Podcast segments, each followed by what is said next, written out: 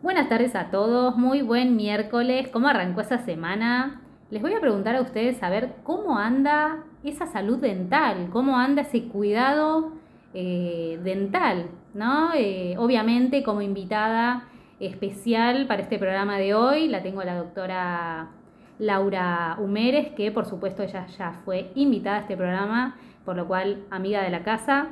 Así que nos va a nos va a aclarar varias dudas respecto a estos Vamos a tocar varios temas de salud dental, eh, ciertas dudas que pueden surgir sobre, por ejemplo, halitosis o el cuidado de salud dental en determinadas enfermedades, como por ejemplo diabetes, eh, alguna relación también de la salud mental con la nutrición, ¿no? Cómo se relaciona todo eso y, bueno, ¿quién mejor que que pueda aclarar esas dudas que Laura. Bienvenida, Laura, ¿cómo, cómo andás? Hola, Caro. Bueno, muchas gracias por invitarme nuevamente. Muy agradecida, la verdad. Me encanta venir. Siempre bienvenida, ¿sabes? Gracias. Y bueno, sabes que muchos pacientes a mí me preguntan sobre temas de... Eh, a veces me preguntan, el que más me suelen sacar tema que yo digo, bueno, ahí claramente es cuando yo desde mi lado de nutrición puedo obviamente comentar algunas cosas que recomendar y que no, pero acá me gustaría más tu opinión profesional, que es la halitosis,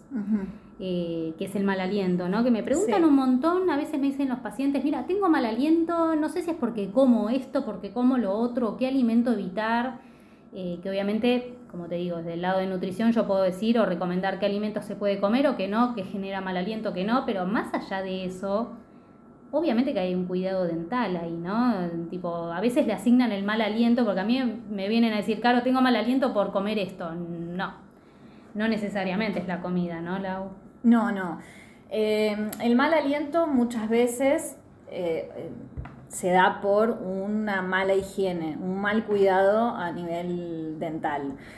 Obviamente que puede estar causado por esto que vos decís, por eh, cierta ingesta de algunos alimentos. Como ajo, cebolla, ¿quién no tiene mal aliento obviamente cuando, cuando come eso? Claro, pero cuando ya ese mal aliento eh, persiste por más que uno se esté cepillando, eh, ya ahí, bueno, hay que recurrir a una consulta odontológica, puede estar, puede estar pasando que haya eh, acúmulo de sarro, cuando generalmente tenemos enfermedades que están afectando las encías, como la gingivitis, la enfermedad periodontal, incluso las caries también, generan un eh, mal sabor, un mal aliento.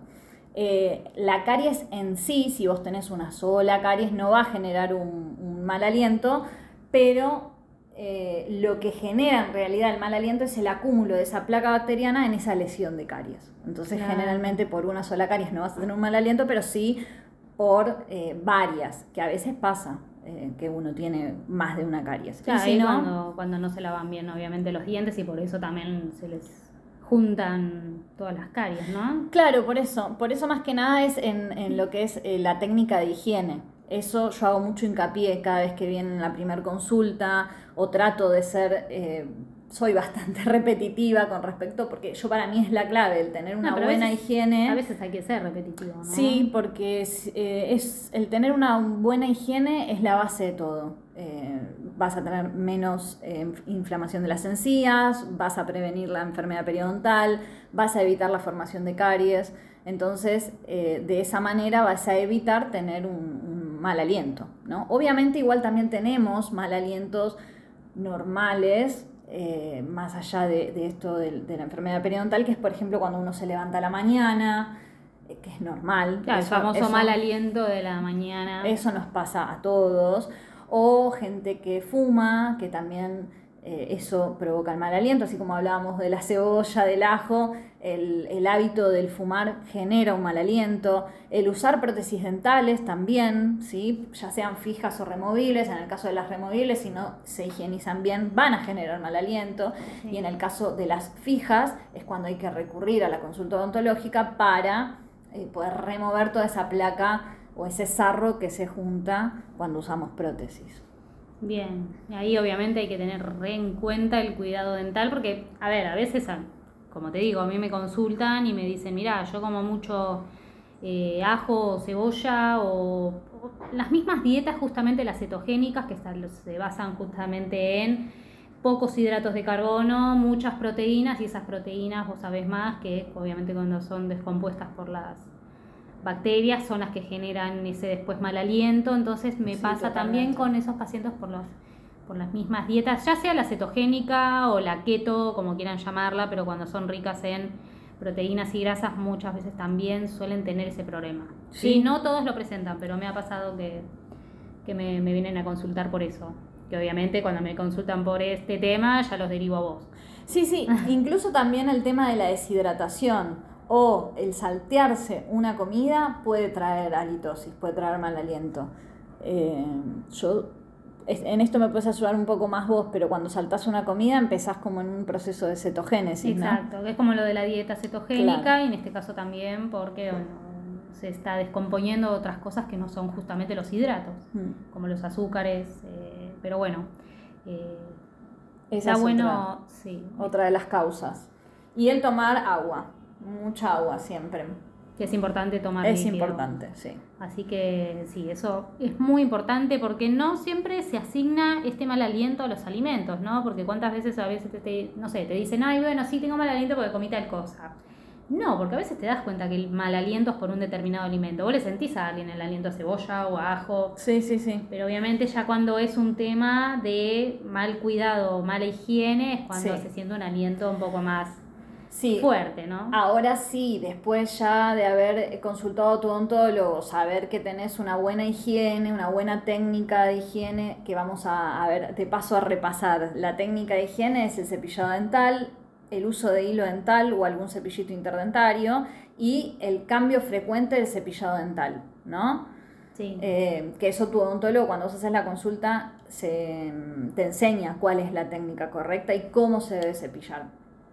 Este, cuando vos ya sabes que tenés eh, tu boca en estado de salud, que no hay caries, que las encías están desinflamadas, que está todo bien y que ese mal aliento persiste, bueno, ya ahí hay que recurrir a otras especialidades, como por ejemplo a veces puede ser que tengamos a nivel de la garganta alguna bacteria, de alguna angina, faringitis mal curada y eso puede provocar el mal aliento. O incluso también en eh, problemas estomacales. Pero primero siempre eh, ir descartando, yo digo siempre de lo más sencillo a lo más complejo y primero siempre eh, hacer la consulta con, con el odontólogo para ver si no viene por, como decíamos antes, por todos estos temas bucales. Exacto, como mencionaste vos, muchas veces personas que vienen con acidez constante o gastritis suele pasar también que tengan este problema de el mal aliento, que se sientan el mal aliento. Hay gente que puede no sentírselo, hay gente que sí, que se siente molesta y, eh, como decís vos, no siempre es un tema de boca, puede ser un tema más a nivel estomacal. Sí. Eh, pero bueno. Sí, generalmente es un tema difícil a veces de hablar, incómodo. Me ha pasado que entre pacientes me dicen, bueno, no, te voy a traer a mi marido, a mi mujer, eh, porque, no sé, le siento feo gusto. Me dice, es un tema medio difícil, sí pero a la vez también quizás vos lo estás ayudando a la otra persona, porque como vos decís, a veces uno mismo no se da cuenta, entonces ah. está bueno. Vos tenés el papel difícil de decirle a la gente que tiene mal aliento. no, bueno, no es tan así, no es tan así. tenés la responsabilidad, Lau, así que ya sabemos. Y mm, después te quería preguntar respecto también a esto, ¿qué onda, qué pensás lo de eh, los enjuagues bucales, ¿no? Porque cuántas veces decimos, uy, tengo mal aliento en vez de lavarnos los dientes, un enjuaguecito así nomás y, a salir, a seguir la vida. Yo digo que esa es la respuesta mágica a la solución. Este, el tema de los enjuagues bucales, eh, yo siempre tengo una frase, es el enjuague bucal es el perfume para la boca. Amo esa frase. Porque en realidad eh, lo que primero uno necesita es tener una buena higiene. Con el buche no hacemos nada, no llegamos a los niveles de profundidad deseados de poder limpiar el surco gingival. Con eso sí o sí es con el barrido mecánico. Cepillo dental, hilo o cepillito interdentario. Este, y después si querés, sí, te haces un enjuague con eh, cualquier enjuague bucal pero no reemplazar la técnica de cepillado con un buche porque no, no es la solución. Perfecto, muy conciso. Ya saben, no, no, no es que hay que usar solo el enjuague bucal, es un complemento, así que la verdad que el AU súper claro como siempre, me encanta, pero no es el único tema que vamos a tomar, lo, lo, vamos a dejar en, en un breve corte, obviamente escuchando muy buena música y vamos a ir con un tema nuevo que también les va a dejar con, con varias dudas. Así que nos encontramos nuevamente en un ratito. Somos lo que comemos. Nuestra alimentación influye de forma muy directa en nuestro organismo y sobre todo en nuestra salud. Y la salud bucal claramente no es una excepción y también se ve influida por nuestra alimentación. Así que una dieta variada y rica en vitaminas va a beneficiar también nuestra salud bucodental. Así, por ejemplo, existen algunos alimentos que pueden manchar nuestros dientes u otros que nos ayudan a tener unas piezas dentales más fuertes y blancas.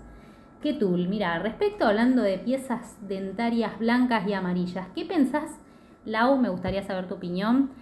Eh, sobre los dientes blancos, ¿viste este movimiento masivo ya que hace unos años está? Que si cuantos más blancos los dientes es como mejor, ¿no? Como que se los ven más saludables. ¿Es realmente así? Mm, no. O sea, no. Eh, sí veo este uh. movimiento masivo y toda esta moda de de tener los dientes ultra blancos, pero no es sinónimo de salud bucal. Eh, hay una realidad que los dientes no son totalmente blancos, no existe el diente blanco perfecto. no, como a veces vemos famosos en la tele, el más blanco que una hoja. No, no existe, no existe, mm. pero por una cuestión natural. ¿Por qué? Porque nosotros tenemos, eh, nuestro diente está formado por tres tejidos. El esmalte, el cemento y la dentina. El esmalte es un tejido traslúcido, entonces quien le da el color a nuestros dientes en verdad es la dentina, ya que el esmalte está recubriendo a la dentina. Eh, y lo que se trasluce a través de, ese esmalte es el color de este tejido. La, la dentina es un tejido color eh, amarillento. Entonces, por naturaleza, nosotros no vamos a tener los dientes totalmente blancos a la perfección. Eso es un mito. ¿sí?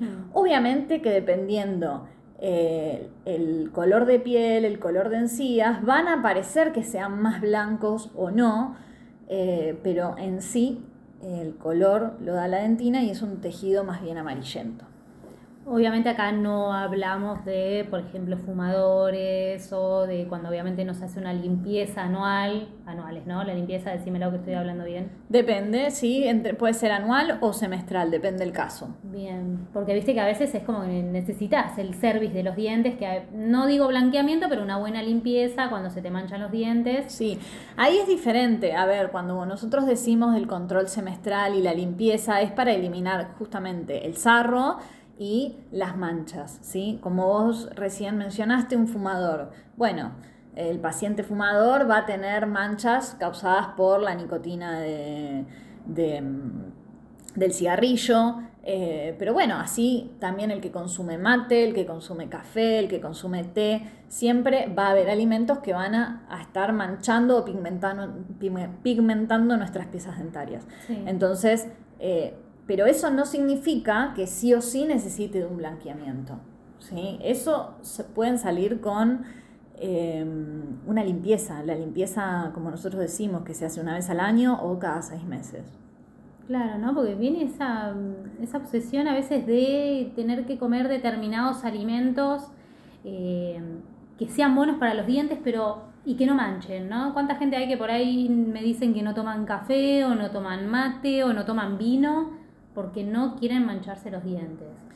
Bueno, yo ahí voy a dar mi opinión, mi, opinión totalmente personal. Yo creo que esos gustitos a veces uno tiene que dárselos. No, hay que dejar de vivir la vida por, por pretender tener eh, los dientes totalmente blancos, sí, sanos, obviamente.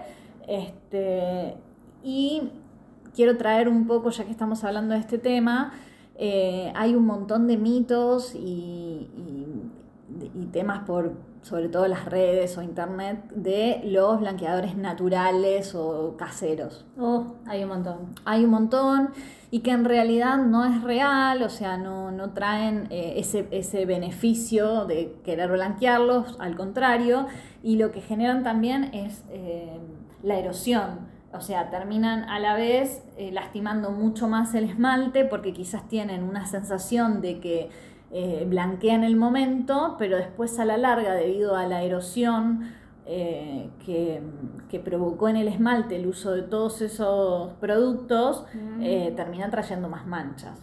¿sí? Por ejemplo, típica que me vienen, me cepillé con un poquito de bicarbonato, eh, usé, me hice buches de agua oxigenada.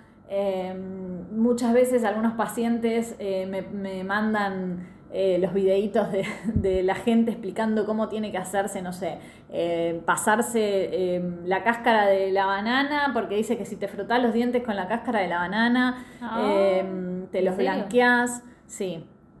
Este, incluso también eh, frotándolos con limón, frotándolos con vinagre. Sí, ese había escuchado, el del limón, que eso encima... Eso es terrible porque el limón es un medio ácido. Entonces, medio ácido siempre termina erosionando a la pieza dentaria. En caso de que quieras hacerte un blanqueamiento, primero, yo siempre digo, no hay que abusar, ¿sí? Tiene que hacerse de manera eh, controlada por un profesional y que el profesional te dé las herramientas y el conocimiento de cómo tiene que llevarse a cabo, cada cuánto se tiene que llevar a cabo.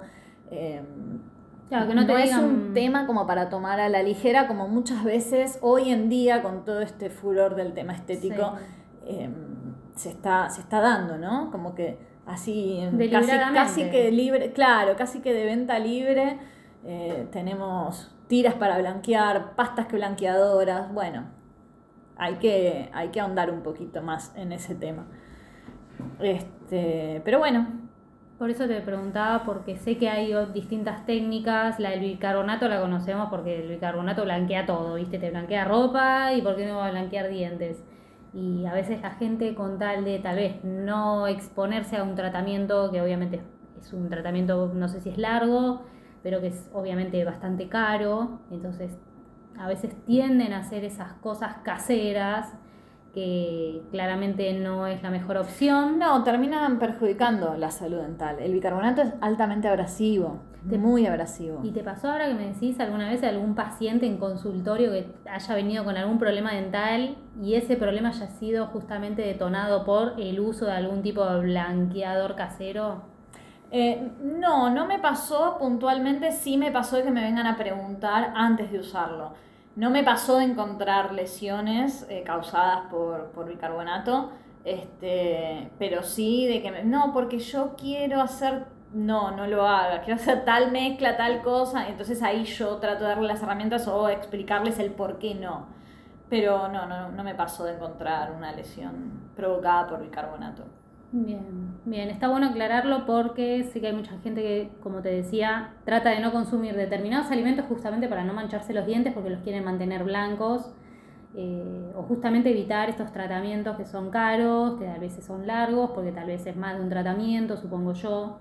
Eh, por lo que he escuchado, ¿no? Sí, convengamos que las lesiones en la cavidad bucal, eh, por ejemplo, la caries es multifactorial. Entonces, vos me preguntás, mira, viene, te, pasó de tener una lesión por el bicarbonato o por el exceso de uso del bicarbonato. Eh, y como al ser multifactorial también uno a veces no sabe si fue la causa solamente el bicarbonato. Es un conjunto de cosas. El uso de estos elementos ayuda en realidad o es como la sumita a que puedan provocarse o a estar expuestos a, a cierto, ciertas lesiones o dejar el esmalte un poco más propenso a que se generen ciertas lesiones. Perfecto, bueno, entonces ya sabemos que no necesariamente hay que dejar de darse esos gustos o dejar de comer determinados alimentos. Está bien tener un determinado cuidado, decir, bueno, a ver, si tengo una tendencia a, no sé, a que se me manchen los dientes por algún problema, como decíamos, los fumadores, eh, a ver, tratar de apaciguar obviamente un poco esos alimentos o, no estoy diciendo que se dejen de consumir, eh, pero obviamente hacer un control periódico es importante acudir al, odontólogo para que ellos mismos recomienden qué es lo mejor para uno, ¿no? Porque cuántas veces uno eh, tiende a tomar decisiones pensando que es lo mejor y a veces termina perjudicando, ¿no? Sí, y me gustaría que en el próximo bloque eh, contarles un poquito de un producto que se puso de moda, que es el carbón activado, y eh, algunas sustancias como el aceite de coco, la cúrcuma. Eh, Hay pastas de dientes ahora que me estás diciendo de carbón activado y la de, la de cúrcuma y acabo de usar las dos. Y ahora me vas a venir, ay no, bueno.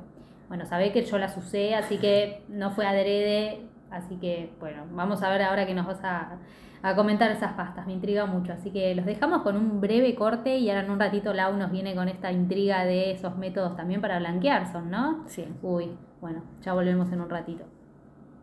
Estamos de vuelta ahí, claramente Lau nos dejó con la intriga de estos productos mágicos blanqueadores, a ver si son útiles o no, que me imagino la respuesta, pero bueno, vamos a ver qué nos decís. Eh, sí, estos eh, que se pusieron de moda ahora, eh, estos productos son el carbón activado, el aceite de coco y la cúrcuma. A ver, del aceite de coco y de la cúrcuma no hay evidencia científica que realmente haga un efecto blanqueador, ¿sí? Así que no podemos tampoco decir si blanquean, no hay evidencia. Con respecto al carbón activado, lo que tiene esto eh, es que es muy erosivo el carbón activado. Sí. Entonces, eh, puede tener un efecto al inicio de generar como que saca las manchas amarillentas superficiales, pero esto no lo hace a nivel profundo. ¿sí? Entonces, si esto nosotros lo hacemos en forma repetitiva, lo que va a hacer es erosionar el esmalte eh, dental y que a la larga va a traer peores consecuencias, porque un esmalte dental erosionado va a generar y a retener mayores manchas. ¿sí? Mm. Entonces, eh, no está tampoco tan bueno usar el tema del carbón activado. Encima lo usan para todo, ¿viste? Te lo venden también para la cara. O sea, como que sirve para todo. Sí, yo lo que te hablo es a nivel odontológico, a nivel dermatológico no, no sé bien qué. No, yo menos, te puedes imaginar. Pero lo que voy es que. A nivel odontológico eh, es, es un material eh, erosivo, entonces. Claro, cuando te venden algo que es bueno para todos, como que. no sé, a mí me da para dudar, ¿no? es bueno para la cara, es bueno para los dientes, pero ¿qué onda? Y digo, ¿por qué lo descubren ahora? Y digo, puede ser, ¿no? Que obviamente el avance de la tecnología, de la ciencia eh, van descubriendo cosas nuevas, pero es raro, ¿no? Ya cuando algo es bueno para todos, como decir, che, tan bueno es, y qué onda, ¿cómo puede ser? Y lamentablemente eso del uso excesivo, ¿no? Porque a veces te lo ponen en oferta, te tienta, ves la propaganda de alguien que se pasa el carbono activado y, che, mira cómo se le blanquean los dientes, porque nunca sabes si eh, esas fotos están editadas o esos videos, ¿no? Que vos ves que yo he visto videos que están más blancos y vos decís, pero ¿cuánto tiempo pasó? O sea, sí, es verdad eso, de la edición uno nunca sabe y aparte también el carbono activado lo que tiene es que es color negro. Y es un poco un efecto visual también, ¿no? El, el contraste de que vos te estás cepillando con algo negro y de golpe te enjuagaste y te quedaron súper blancos. Bueno, el contraste también a veces realza un poco el color. Pero Sí es cierto que quizás saca en un principio la marcha superficial, pero a la larga termina generando otras consecuencias que no están buenas. Entonces, no está bueno usarlo tampoco. Perfecto, bueno, más que claro que no esos productos hay que tener cuidado porque al final el remedio es peor que la enfermedad, porque a veces uno tiende a evitar cosas, pero al final eh, termina obteniendo otras consecuencias, ¿no? Uno quiere cuidarse, te, tratar de tener un diente saludable, por decirlo así, ¿no? Sí. Eh, asociando la, obviamente, el color, ¿no? Porque cuántas veces uno asocia un diente blanco con algo saludable y bueno, claramente nos dejaste acá, eh, ya que reitero con la palabra bastante claro que no es así. Entonces ya se sabe que eh, a veces cuando evitan algún alimento porque oscurece, digo, es verdad, están usando algo negro que es supuestamente un carbón activado y vos decís, ¿qué onda? Pero bueno, se supone que blanquea. Eh, pero bueno, muy interesante eso. Y mm, respecto a otro tema, cambiando, que también te quería preguntar, pues viste que se relaciona mucho la salud eh, bucal con la salud mental, ¿no? Obviamente acá hay mucho tema para abarcar, pero principalmente el tema que quería tocar es el bruxismo. Sí. Sí, el tema de la salud mental hoy en día creo que es un tema súper amplio y cada vez se va ampliando más, pero en donde lo podemos también focalizar, como vos decís, es eh, el tema este de, cuando apretamos los dientes, ¿no? Este ritmo de vida, esta, eh, esta vida acelerada en la que estamos hoy en día eh, viviendo, hace que estemos tensionados, ¿no? Eh, no solo contracturas a veces en la espalda, en las cervicales, sino también a nivel mandibular. Y la verdad que es bastante alarmante eh, el aumento de las consultas con respecto a las contracturas a nivel mandibular. Eh, obviamente eh, se trata mm, a través del uso de una placa medio relajante, pero a la vez también yo trato de dar otras herramientas masajeando los músculos masticadores o tratando de usar algunas terapias como para bajar un poco todo ese nivel de tensión, porque no es que uno tiene bruxismo y el bruxismo es aislado y me pasó por tal cosa. En realidad es una consecuencia A, como yo decía antes, es la consecuencia A al ritmo acelerado que tenemos, eh, a, la ansiedad que genera toda esta, esta nueva ola de las redes sociales, que queremos todo para allá, que queremos todo rápido. Em, mismo a veces estamos mirando una película quizás estamos pensando en otra cosa, ni siquiera estamos prestando atención a la película y estamos mordiendo los dientes sin darnos cuenta. Cuando uno hace consciente eso, empezás a tomar la dimensión de cómo estamos continuamente apretando eh, eh, las piezas dentales unas contra otras y eso muchas veces eh, se refleja en el consultorio y dice, se me rompió tal pieza dentaria. Bueno, puede pasar que se te rompa un arreglo, pero cuando a la semana siguiente o al mes viene el paciente y me dice, che, se me rompió otra, bueno, ahí puede estar causando, eh, puede estar siendo causa de eh, un bruxismo. Yo eso lo entiendo un montón porque de hecho yo me he roto un diente por bruxismo, que tampoco me daba cuenta porque muchas veces tendemos a hacerlo de noche, ¿no? Que nos levantamos por ahí con el, músculo, la mandíbula dura o algún músculo tal vez que venimos eh, durmiendo mal, ¿no? Sí, es que es inconsciente. Eh, Incluso muchos lo manifiestan a través del dolor de cabeza. También. Uno no se da cuenta de que estás bruxando hasta no tener un cierto síntoma. Bueno, a mí, por ejemplo, mi doctora me mandó una placa de relajación y estoy chocha con eso, pero noté mucho la, la diferencia el momento de usarlo. Digo, ¿cuántas veces eh, te pasa que tenés un paciente delante tuyo que tiene un tema que no solo es nutricional, porque a veces me pasa con pacientes ansiosos que me preguntan que necesitan algún plan porque están ansiosos continuamente y tienen hambre, que a veces no saben si es hambre, si es sed, eh, o si solo quieren masticar algo, que a veces les digo, bueno, prueba con un chicle si querés. Eh, que ahora de paso que mencioné el chicle, después te voy a hacer una consulta respecto a eso. Pero eh, hay gente que necesita comer algo que sea un poco más crocante. y después empiezan también estas consultas de, mirá, sí, tengo justamente, vengo del odontólogo porque tengo bruxismo, digo, es algo tan común, es algo que se escucha tan... Sí, es que en realidad la ansiedad creo que ataca desde por varios puntos, ¿no? Es, es un, eh, por, eso te decía antes, el bruxismo es el reflejo de una ansiedad que quizás está viniendo por otro lado y afecta en, en varios aspectos. Entonces, ¿cuántas veces tenemos que estar cuidando no solo la nutrición, porque no solo estamos ansiosos porque queremos comer, sino tal vez lo que comemos también nos afecta? Eh, obviamente no solo los dientes, sino que la salud mental por cómo estamos nosotros, que no siempre la hacemos ver, por eso siempre también se recomienda y no está de más eh, decir, che, buscar una ayuda psicológica, porque a veces eh, vienen por un problema nutricional, pero terminan por un problema odontológico después terminan con una consulta psicológica, ¿no? ¿Cuántas veces nosotros nos damos cuenta que necesitamos más de una ayuda profesional? Que no viene solo por un lado de eh, estoy bruxando, bueno, pero ¿por qué estás bruxando? A ver, Ir por un, tema más profundo, ¿no? Exacto, por un tema psicológico. ¿Por qué viene el tema psicológico? Por un tema de la comida también. Entonces, cuando después vas atando cabos, es cuando ahí vas viendo que obviamente es importante el cuidado eh, del cuerpo, el poder escucharnos, el darnos cuenta cuando el cuerpo nos está avisando que algo duele de dónde viene, ¿no? No solo tratar el síntoma, sino eh, ver, como decís vos, ¿no? Ver un poco más allá. Sí.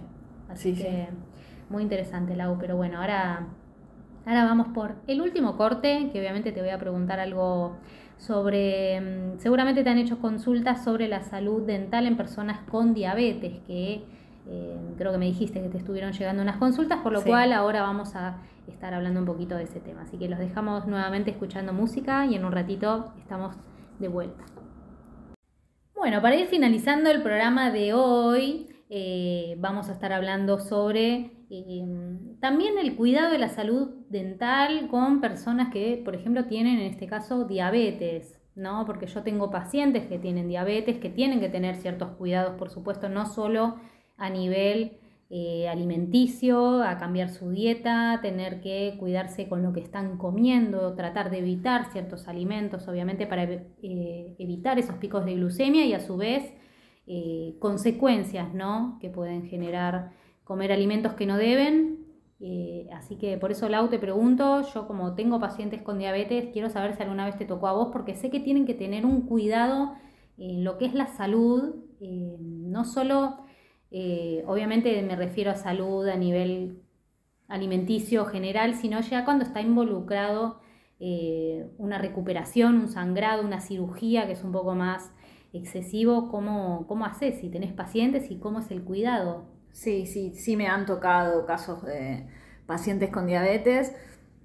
Y la verdad que es bastante, bastante riguroso el cuidado que hay que tener con este tipo de pacientes, ya que ellos están muy propensos a eh, el tema de las enfermedades de las encías, gingivitis, periodontitis, y también al tema de la presencia de caries, debido a que así como tienen mayor concentración de azúcar en sangre, también lo tienen en saliva. Eh, y ya cuando es eh, un poquito más avanzada la diabetes, también puede provocar una alteración a nivel glandular, generándole menos salivación. Recordemos que la saliva es una protección que tenemos en la boca, tanto de las mucosas como de las piezas dentales. Entonces, si la presencia de azúcar más eh, la presencia de menos flujo salival no es una buena combinación para la salud bucal. Eh, entonces, bueno, hay que tener un cuidado bastante más riguroso, estar muy atentos a la inflamación de las encías, son muy propensos a tener infecciones de forma crónica, tiene que estar controlado siempre, ¿no? Para empezar un tratamiento eh, odontológico. ¿A vos te avisan si son diabéticos o vos les preguntás mm. antes de atenderlos? Porque viste que no siempre preguntan, lo aclaro porque es muy importante. Siempre, en la primera consulta, una anamnesis donde les pregunto si tienen algún problema de salud. Muchas veces el mismo paciente te indica, no, no tomo medicación, entonces vos después le preguntas, bueno, ¿y tomás tal cosa? Sí, porque, y entonces, viste, a veces, eh, no sé si es cuestión de que no saben o, por vergüenza o lo que sea, eh, trato de hacer una anamnesis un poquito más profunda. Este, algunos directamente ya vienen y te avisan y otros eh, quizás no le dan tanta, tanta relevancia o tanta importancia pero ante la pregunta eh, dice, ah, sí, también, pero estoy controlado, ¿viste? Entonces, eh, siempre hay que hacer una buena anamnesis. Y bueno, eh, para hacer los, las intervenciones odontológicas, depende qué tipo de intervención, hay que tener también ciertos cuidados. En algunas intervenciones se necesita, dependiendo el grado y los niveles de glucemia, alguna profilaxis antibiótica. Tener muy bien controlado, como te digo, el tema de la limpieza el tema de la placa bacteriana. Eh, claro, ellos tienen que tener mucho más cuidado. Sí, sí, sí, sí. Más mucho, exhaustivo. Mucho mm. más exhaustivo porque al tener esta enfermedad está alterado lo que es la fagocitosis y la quimiotaxis, que son todas las defensas que tenemos para eh, em, combatir una infección. Al estar disminuido son más propensos a tener, como decía antes, infecciones, tienen también a veces em, mucho más enlentecido el proceso de la cicatrización. Entonces, eh, ante una cirugía tipo eh, una extracción eh, o alguna intervención que va a, necesitar o a requerir de, la presencia de, un sangrado, hay que tener mucho, mucho cuidado y mucha, mucha precaución. por eso, como dije antes, es, es bueno estar haciendo una buena anamnesis y si hay alguna duda o algo, hacer una interconsulta con su médico en donde él vaya o ella vaya a preguntar este, la, pregunta que uno quizás no, le cierra bien o a veces el paciente mismo no puede transmitírtelo porque no entiende, porque a veces pasa también. Entonces hacer una interconsulta con, con su médico, si es necesario, está bueno. No, está bueno aclararlo porque, como te digo, siempre hay que tener un poco más de cuidado con pacientes que tengan esta enfermedad. En mi caso, por ejemplo, en la parte nutricional, obviamente cuidar que no consuma determinados alimentos para justamente evitar ese malestar y consecuencias eh, indeseadas ¿sí? respecto a esta enfermedad. Pero ¿cuántas veces obviamos la salud dental? Y solo hablamos de, cuando decimos diabetes, estamos asociando a una alimentación, ¿no? A ver si come bien, si come mal, qué tipo de diabetes tiene, ¿no? Si es algo más a nivel genético, si es por un tema de hábitos. Eh, pero ¿cuántas veces estamos diciendo, eh, a ver, hay que tener cuidado con los diabéticos, que coman esto lo otro, pero ¿y qué onda la salud dental? ¿Se cuidan, no se cuidan? Hay que tener más cuidado, porque te lo digo porque no todos prestan atención a eso y me pareció importante en tu caso que sé que trabajás con pacientes eh, con esta enfermedad, por lo cual es importante y destacar que vos preguntás de antemano si ellos tienen alguna patología, obviamente es importante saber porque ahí vos estás dando más hincapié en el cuidado del paciente. Sí, es que yo siempre pienso, eh, somos un ser integrado, o sea, no somos solo una pieza dentaria o solo eh, como y tengo diabetes porque solo como, o sea, hay que, siempre tenemos que ver em, la salud a nivel más bien general, integrarla, ¿sí? Eh, a veces uno se hincha, ¿viste? Si no, pero ahora me mando a tal especialista y ahora me mando a tal otro, y porque para cada cosa hay una rama distinta. Bueno, obviamente que cada profesional va a profundizar en el tema eh, que más le interesa o que más le, gusta o al que se dedica, pero en realidad hay que hacer ese tipo de interconsultas porque somos, como dije antes, un ser integrado, en el que no somos una panza, un páncreas, eh, dividido de un diente o de un corazón, es, todo en conjunto. Entonces hay que tener mucha conciencia de eso. ¿no?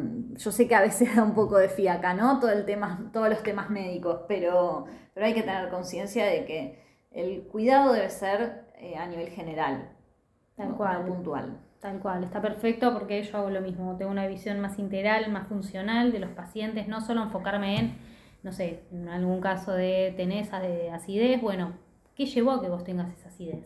¿no? Si es algo a nivel obviamente eh, anímico, si es algo más a nivel sentimental, ¿no? Que cuántas veces nosotros tenemos emociones que influyen en nuestra salud. Sí, sí, sí. Así que es importante y me encanta que tengas esa visión integral de los pacientes, que no solo es, bueno, tenés una caries y la arreglo, una caries.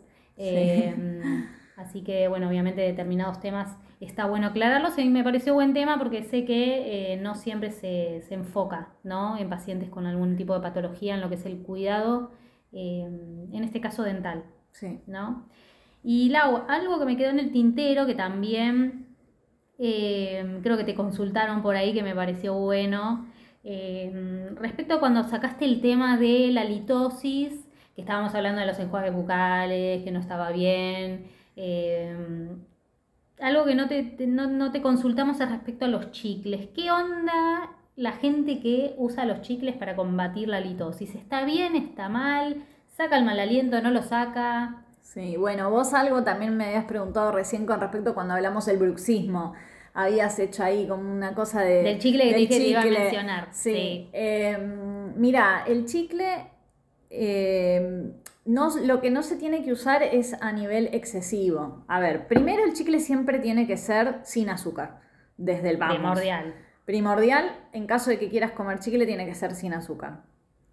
Eh, y otra cosa fundamental es no tenerlo en la boca eh, masticándolo durante dos, tres horas. se te pone como una piedra en un momento.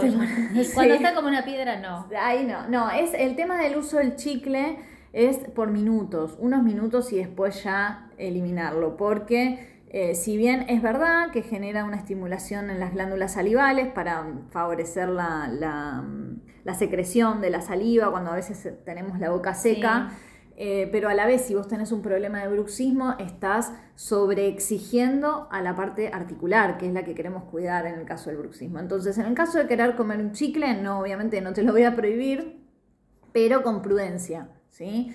Eh, sin, y, sin azúcar y de pocos minutos. No estar eh, dos horas o una hora estar masticando el chicle. ¿Y para el aliento, vos qué me recomendás? Mira, para, el tema, para el tema del, sabor en la boca, eh, a ver, si vos mantenés una buena higiene, como dijimos antes, si mantenemos una buena higiene, usamos los elementos interdentales, eh, no está la necesidad de comer el chicle. Generalmente uno pide, o eh, hay también spray bucales, ah, o, o, el chicle, generalmente es para cuando no están tratadas todas estas causas que hablamos en el primer bloque. Claro, sería lo mismo que un enjuague bucal, el chicle, vamos a decir así, como que estás tapando una cosa con otra y no. Claro, es como cuando uno usa el enjuague bucal pero no va a hacerse la limpieza eh, semestral o anual. ¿no? Es como para el momento. pero hay que ir a la raíz del problema. Buenísimo, súper claro, como siempre, me encanta, Lau. Bueno, decime, Lau, ¿dónde te pueden encontrar los pacientes que obviamente tienen halitosis? Ya saben, Lau se los puede decir personalmente, nada. Eh, pero bueno, no, obviamente eh, sé que atendés, eh, obviamente consultorio, con un equipo de profesionales. Contanos dónde te pueden encontrar. Bueno, me pueden seguir en Instagram, en odontología-integral-BA. y también me pueden contactar, bueno, igualmente están todos los datos en el Instagram, pero también me pueden contactar a través de, del WhatsApp, que no sé si querés que lo...